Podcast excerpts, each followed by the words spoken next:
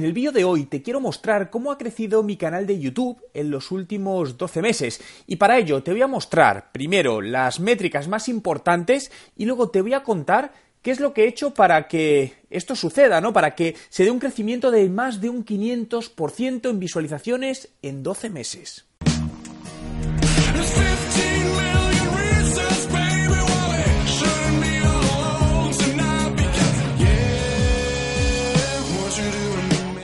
¿Qué tal? Mi nombre es Juan Merodio y bienvenido a un nuevo vídeo. Si es tu primera vez y quieres aprender todos los trucos sobre marketing digital y cómo ser un emprendedor de éxito, comienza ahora mismo suscribiéndote a mi canal para no perderte ninguno de los vídeos que publico a diario. Bueno, como te comentaba, lo primero quiero que veamos las estadísticas, la comparación de, estadísticas y luego te diré qué he hecho para conseguir este aumento, ¿no?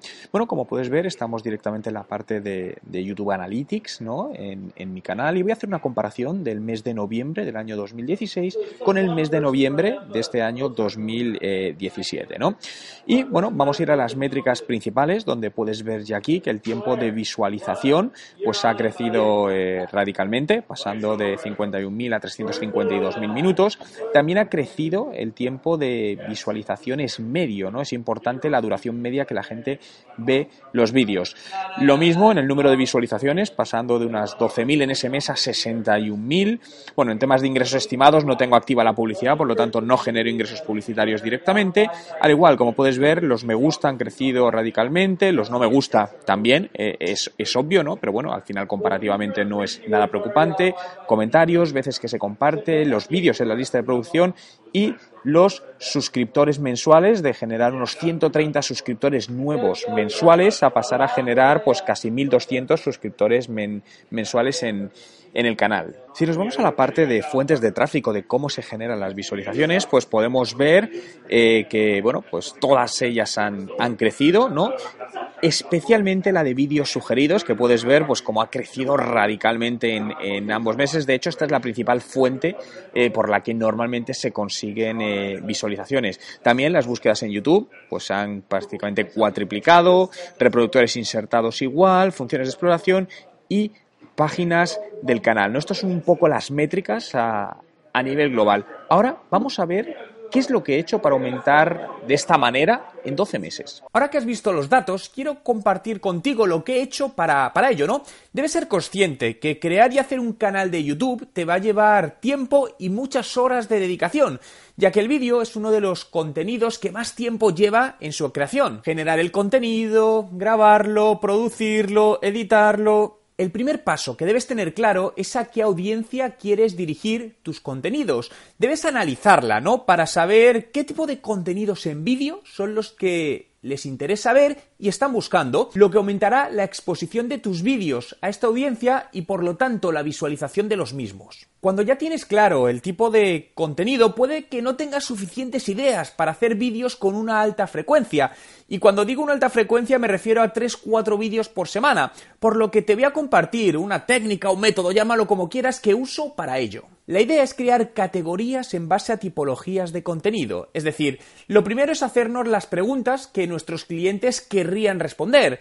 Por ejemplo, voy a escoger los préstamos hipotecarios para contextualizarlo. Una posible pregunta sería, ¿cuál es la mejor hipoteca del mercado? A partir de aquí, buscas cómo con las categorías que te voy a comentar a continuación puedes crear diferentes vídeos. Noticias de la industria, un tutorial de cómo hacer algo, hazlo tú mismo, reacciones, la lista de los 5 más, casos de éxito, tips y trucos, mitos, entrevistas a personas del sector, la manera correcta o incorrecta, libros recomendados, el problema y la solución a, preguntas frecuentes sobre predicciones, estudios, checklist, entrevistas, herramientas y recursos, vídeos inspiracionales, el making of. Pero para explicarme mejor, te voy a poner ahora el ejemplo con la pregunta que hemos formulado anteriormente. Y recuerdo, la pregunta era, ¿Cuál es la mejor hipoteca del mercado? Imagínate, por ejemplo, en la categoría tips y trucos, el vídeo podría ser las mejores hipotecas, los trucos para encontrar la mejor para ti. En la categoría de checklist sería la lista de factores clave que debes conocer antes de contratar una hipoteca. Y si nos vamos a la categoría de estudios, el título podría ser hipotecas a tipo fijo, porque son más recomendables. Esto es solo un ejemplo, ¿no? Esto lo puedes replicar con múltiples preguntas que generes inicialmente que puedes sacar de lo que de preguntar o de hacer un estudio de mercado a tus clientes, a potenciales clientes, todo lo que te permita conseguir ese, ese feedback. Como te decía, este es un método muy útil para generar cientos de ideas en base a contenidos y que se enfoquen a tus clientes, ¿no? Y además su reutilización con otras tipologías de contenido. Otro aspecto clave en el lanzamiento y crecimiento de tu canal de YouTube no es solo generar buenos vídeos para tu audiencia, sino es trabajar en la optimización inicial de los mismos y continuar analizando los datos de los vídeos en los próximos días, semanas y meses para tener una optimización permanente. Esto no se trata de creo un vídeo, lo pongo y espero a que esto genere muchas visualizaciones. Si haces eso, no tira bien. Dentro de la optimización inicial que debes hacer sobre el vídeo, el título es una de las partes clave, ¿no? Por lo que siempre intenta hacerlo en la medida de lo posible, lo más corto y descriptivo del beneficio, ¿no? Que te sea posible. Consigue transmitir, ¿no? En el título lo que el usuario va a sacar de beneficio por verlo. Es importante también que añadas la palabra clave por la que quieres posicionar ese vídeo. Para ello, previamente debes analizarla y elegirla, ¿no? En base a un estudio de palabras clave que hayas realizado para conseguir posicionar tu vídeo cuando alguien realiza esa búsqueda o búsquedas similares. Los vídeos también tienen su descripción y esto es de las partes importantes, ¿no? Por lo que busca cómo puedes en, en unas cuantas líneas describir qué van a encontrar en tu vídeo, ¿no? E incluir también esas palabras o palabras clave por la que te gustaría posicionarlo. Las etiquetas son otra de las partes que más tiempo debes dedicar, ya que te ayudarán no solo a posicionarlo por determinadas búsquedas, sino también que tu vídeo aparezca en las sugerencias de otros vídeos relacionados. Cuando tienes un vídeo, estos que salen normalmente a la derecha por lo que selecciona, ¿no? Entre 5 y 10 etiquetas relacionadas con tu vídeo y obviamente analizadas previamente con herramientas como por ejemplo eh, TubeBuddy, te dejo en, la descripción del vídeo el, enlace a esta herramienta para que la puedas ver. Las miniaturas, es decir, la imagen eh, de presentación del vídeo, esta que aparece antes de, de ver un vídeo, es fundamental para generar más visualizaciones en el mismo. Y es una de las partes que yo me atrevería a decir que más influye, ¿no? Ya que es la parte visual que hace que un usuario diga, ¿le doy o no le doy a verlo? Es importante también que al final de cada uno de los vídeos incites a los usuarios a ver más vídeos tuyo. Para ello, ¿qué puedes hacer? Puedes usar las llamadas a la acción que aparecen al final de los vídeos, donde puedes invitar al usuario no solo a suscribirse a tu canal, sino a clicar para seguir viendo otro de, de tus vídeos, ya que recuerda, cuanto más tiempo permanezca el usuario viendo tus vídeos, mayor tiempo de visualización vas a ganar, por lo que esto te ayudará a posicionar mejor los vídeos y el canal. Respecto a la duración de los vídeos, si realmente son vídeos que aportan valor, intenta hacerlo lo más largos posibles. Te diría que si puedes por encima de 8 minutos muchísimo mejor. Ten siempre en mente que el indicador que ayuda a posicionar mejor tus vídeos es el tiempo de visualización tanto de tu vídeo como de tu canal, ¿no? Por lo que hacer vídeos más largos te dará un mejor posicionamiento, insisto, para los vídeos y para tu canal. Sigue todos estos pasos, desarrolla un buen contenido de valor para la audiencia a la que quieres impactar y sobre todo, Ten paciencia y trabaja tu canal de YouTube como una estrategia a largo plazo y aunque muchas veces te puedas sentir frustrado porque no consigues las visualizaciones que esperas, no te preocupes, llegará. Si lo haces bien es cuestión de tiempo.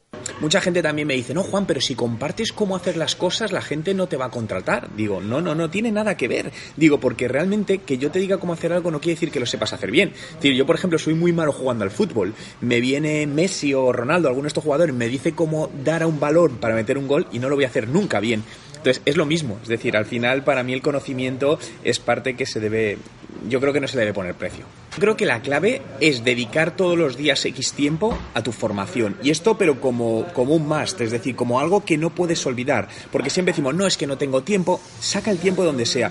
Yo dedico todos los días dos horas a formarme a mí mismo. Todos los días, es decir, de media más o menos. Hay día que tres, otro que uno, pero al final me sale una media de dos horas al día.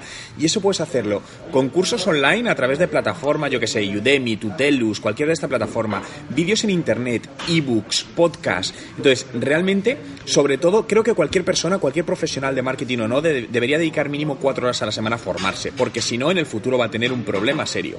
Pero en marketing, con la digital, con la velocidad que lleva esto, yo te diría que, mínimo una hora al día hay que sacar a, formarse uno mismo, porque si no, si no es que te vas a dejar escapar muchos conocimientos y oportunidades. El problema es que como cada vez el mundo digital está cogiendo más parte del pastel presupuestario y publicitario, todos se quieren meter ahí. Para mí, las mejor, los mejores consejeros digitales no son las grandes agencias, siempre lo he dicho. Es decir, hay muy buenas pequeñas agencias, incluso profesionales autónomos buenísimos. Porque yo critico mucho a muy grandes agencias, no voy a decir nombres, pero conocidas por todas, porque además lo sé de primera mano, porque he trabajado como consultor y formador para ellos, donde al final tienen grandes clientes y se meten o se han metido en temas digitales, pero no tenían a las personas adecuadas o no lo hacían de la manera adecuada. Entonces, yo creo que aquí hay una guerra, está abierta a todos los niveles y creo que hay que especializarse en algo sobre todo. Es decir, no puede haber una agencia que sea buena en publicidad, sea buena en creatividad, sea buena en digital, sea buena en analítica, porque si, ese, si esa agencia te ofrece todo eso, no la contrates, porque es imposible que sea buena en todo ello.